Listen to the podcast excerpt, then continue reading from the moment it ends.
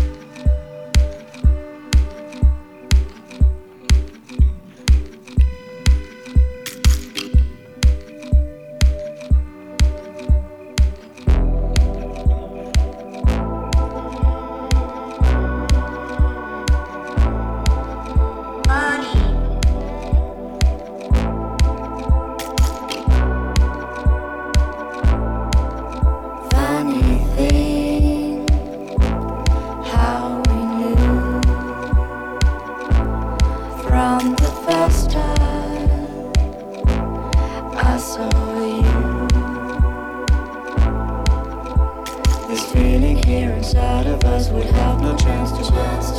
It's still like foolish.